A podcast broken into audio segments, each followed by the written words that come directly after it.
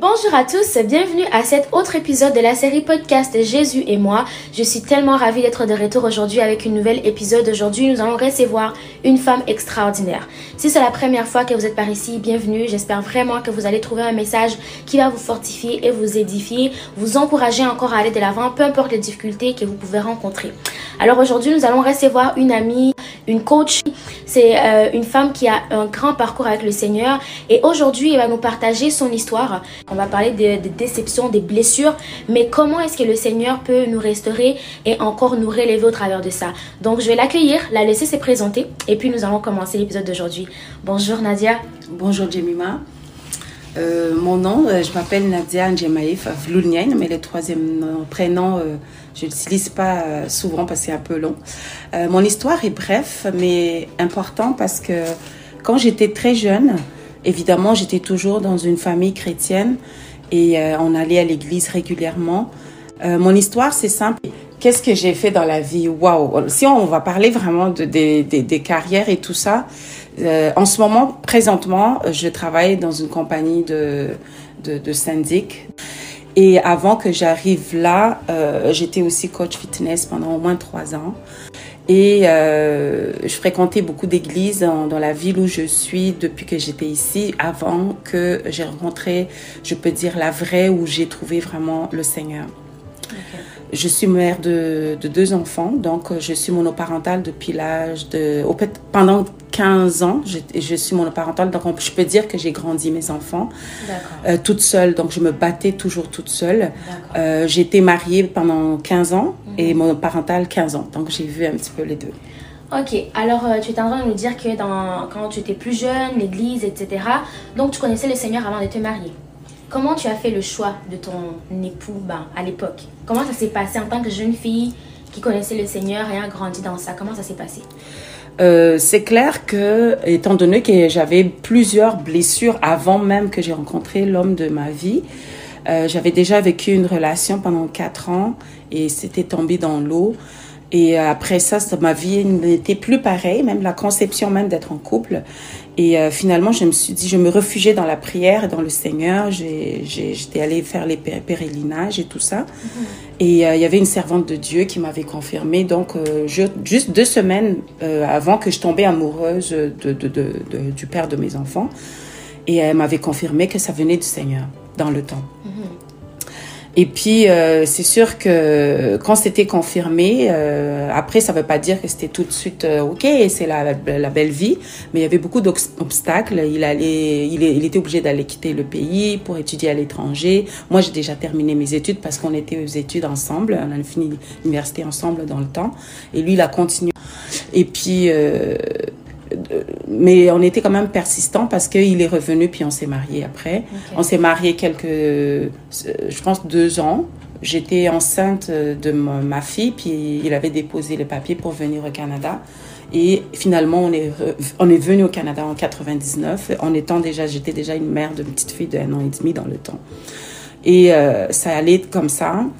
Et puis, euh, on est resté au Canada sept ans et euh, finalement, euh, on voulait rentrer chez nous. Et on n'était pas bien ici et puis on était retourné puis c'est là que ça a tourné en vinaigre. Donc trois ans là-bas, c'est là que mon mariage était tombé dans l'eau. la tentation était trop forte pour qu'il résistait à ça. Et la tentation, vous parlez de La tentation, bah, les jeunes filles, ils étaient vraiment... Mhm. Euh, bah, il, était vraiment convoité là-bas et puis il n'a pas résisté à la tentation, si je peux dire vraiment. Et il était vraiment vivait dans l'adultère euh, euh, public, si je peux dire, parce qu'il se cachait pas. Donc la, la souffrance était vraiment atroce. Et euh, si quelqu'un dit oh ouais, on, on m'a trompé, mais toi tu le savais pas, moi je le savais depuis le début jusqu'à la fin. Avec qui, puis euh, le relais, qui, puis après qui, puis après qui. Et après finalement le Seigneur m'a béni parce que j'ai pu retourner au Canada en 2008. Et euh, en, voulant fuir toutes ces, ces, mauvais souvenirs et tout ça. Mais finalement, quand je suis arrivée, euh, la liberté était en moi et la rage de comment là, je peux refaire ma vie. Donc, j'ai comme, je me suis éloignée du Seigneur dans le sens, je peux, j'ai le droit de faire ce que je veux parce que j'ai subi une injustice. Donc, euh, c'était vraiment, j'appelle ça une liberté euh, euh, spirituelle un peu sauvage, si on peut dire, parce qu'il n'y avait pas de frein, quoi. Voilà. Et euh, beaucoup de déceptions encore, beaucoup de déceptions encore. Et puis, euh, j'ai commencé à manger les pains que je n'aime pas, euh, ou loin de mes principes. Euh, avant, avant euh, j'étais capable de, de dire non si, par exemple, la personne touche un peu de vin ou d'alcool ou de cigarette, de- des choses comme ça.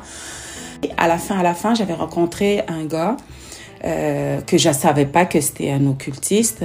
Euh, c'est il faut pas se fier à l'apparence parce que moi je me fie à mes principes et l'apparence mais beau riche qui a de l'argent quoi. Voilà c'est ça. Et puis euh, c'est comme si j'ai eu ce que je voulais. Je dis ah ça y est j'ai ce que je voulais. Mais c'est là que le Seigneur m'a touché parce que le gars il a premièrement il avait caché qu'il buvait. Puis du coup qu'on était ensemble il commençait à être dans son alcool. Puis c'est là qu'il a qui a, qui a bouleversé aussi ma vie. Je dis, wow, je finis comme ça. Il était vraiment alcoolique, alcoolique, alcoolique, alcoolique. Et euh, c'est pas l'argent qui me manquait, j'a- j'avais toujours de quoi. euh, au contraire, c'est comme si euh, Dieu m'a dit, regarde l'argent, ça fait pas de bonheur. C'est ça qu'il m'a dit dans le fond. Et donc, euh, j'étais toujours comblée de matériel, mais j'étais vraiment très pauvre en affection et en amour depuis, depuis toujours, depuis toujours. Et c'est Dieu qui m'a comblée parce que finalement, j'ai retrouvé mon équilibre sans être avec qui que ce soit, mais je suis devenue vraiment l'épouse fidèle de Jésus-Christ. Et j'ai retrouvé euh, cet équilibre d'affection en Christ seulement. Je, je- j'étais, au fait, la, la première chose qui était euh, très, euh, très atroce, c'est la peur d'être seule. J'avais toujours peur d'être toute seule. Même mes enfants, ils savaient, mais t'as, peur d'être toute seule. Fait que quand t'as peur d'être toute seule, même si tu poignes euh, une pomme pourrie, une tomate pourrie, ben, tu le manges, quoi. Voilà, c'est ça. Et cette peur-là qui m'a anéanti, mais je savais pas que c'était diabolique. Jusqu'à ma délivrance. La délivrance m'a ouvert les yeux. euh, vraiment, euh, c'est, il faut, il faut la délivrance. Si t'es vraiment une vraie, une vraie chrétienne. Ok. Et quand, quand t'as raconté le Seigneur, parce que là, il y a des gens qui nous écoutent, ils savent tellement pas c'est quoi la délivrance, ils en entendent parler, mais C'est le les gros morceau. profondeurs de ça, Mhm. ils connaissent pas. Mais quand t'as rencontré, t'as rencontré le Seigneur, là, au moment tournant, en fait, t'avais eu une confirmation que le père de tes enfants, ça allait être le bon. Finalement, c'était pas ça.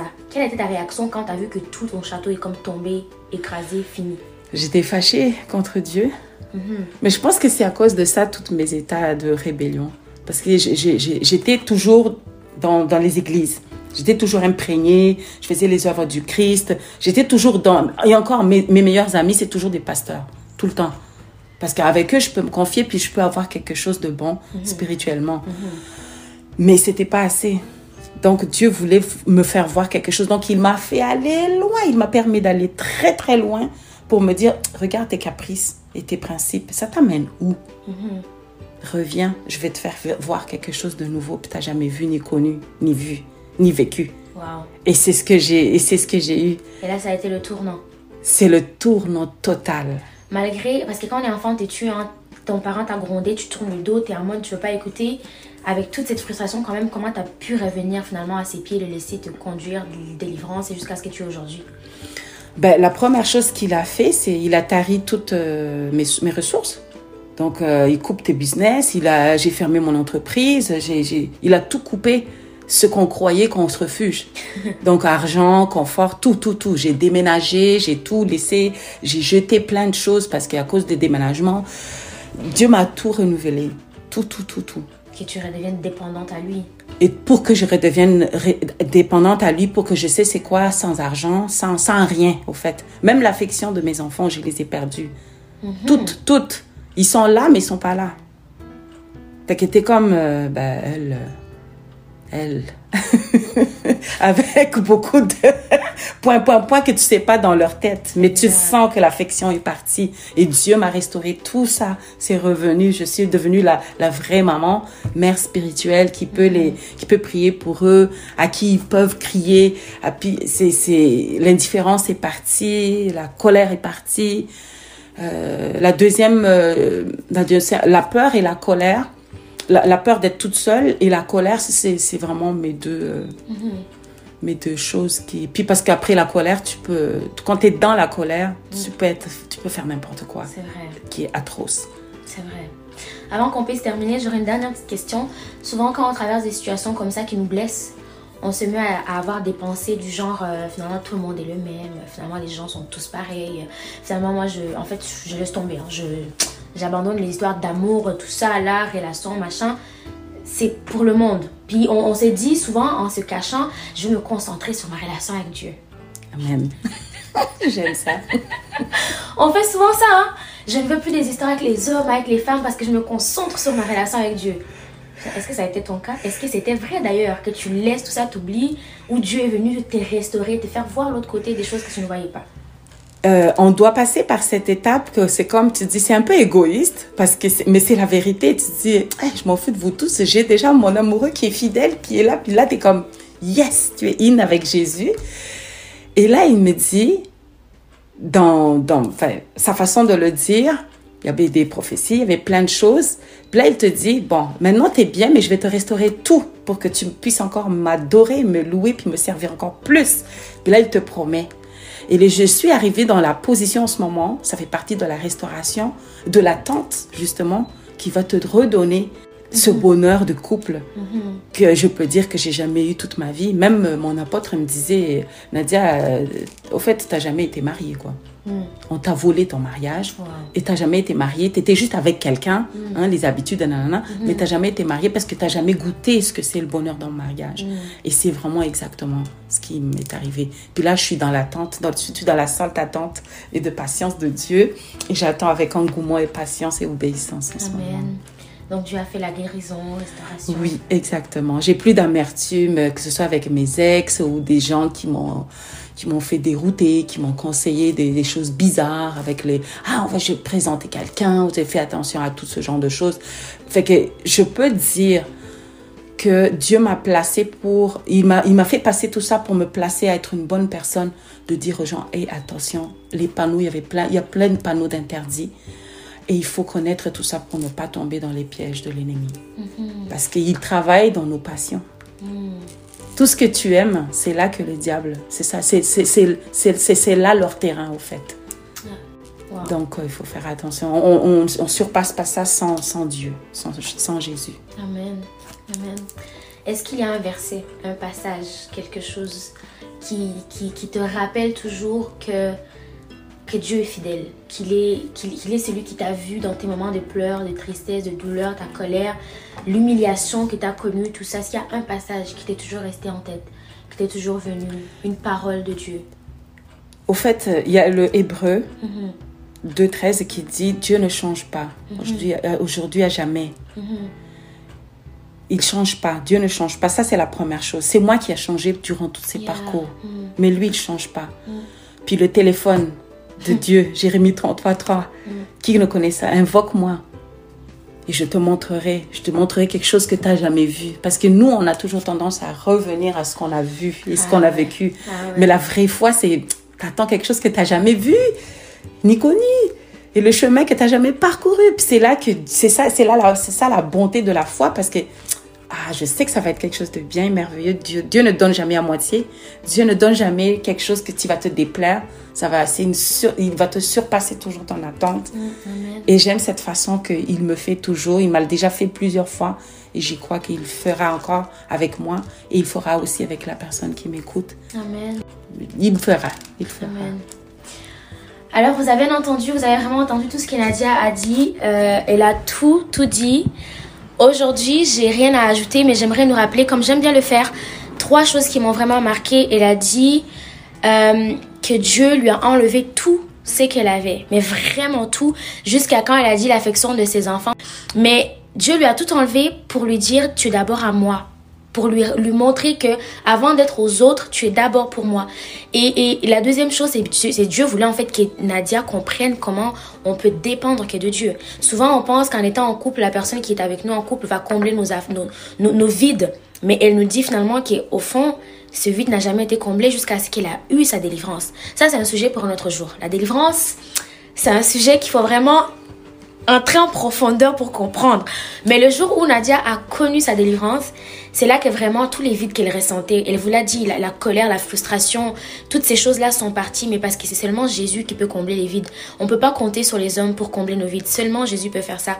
Et finalement, ce que j'ai tellement aimé dans ce qu'elle a dit, Jésus n'échange pas. Ça, c'est, ça, ça, dans l'aspect de, de, choses qu'on parle aujourd'hui, l'aspect émotionnel, romantique, tout ça, de se dire que Jésus ne change pas, c'est très capital. Pourquoi? Parce que des fois, parce qu'on a fait des erreurs, on se dit, ah, c'est bon, Jésus a changé. Mais elle a dit, c'est moi qui a changé. Et c'est ça qui nous arrive souvent. En tant qu'enfant de Dieu, souvent, c'est nous qui changeons face, à l'amour de Dieu pour nous. Face à, à, à même sa personne. On s'est dit, ah non, c'est bon, il a changé, il est parti. Non, mais c'est nous qui changeons. Donc, apprenons à continuer à dire que Dieu, il nous veut pour lui seul, mais il veut, il veut, il ne veut pas aussi qu'on puisse manquer des choses qu'il a promis qu'on va devoir bénéficier en étant sur la terre. Surtout, surtout, surtout, ne changeons pas. Restons à ses pieds Amen. et continuons à savoir que lui, il ne change pas. Jusqu'à la prochaine fois, j'espère vraiment que les paroles de Nadia vont résonner dans vos esprits, dans vos cœurs, vous faire savoir que peu importe les douleurs que vous avez connues, vous pouvez être restauré. Je ne sais pas si vous avez pu entendre les rires qu'elle avait, mais on peut ressentir la joie dans son cœur. Je vous laisse sur ça et on se dit à très bientôt. Au revoir.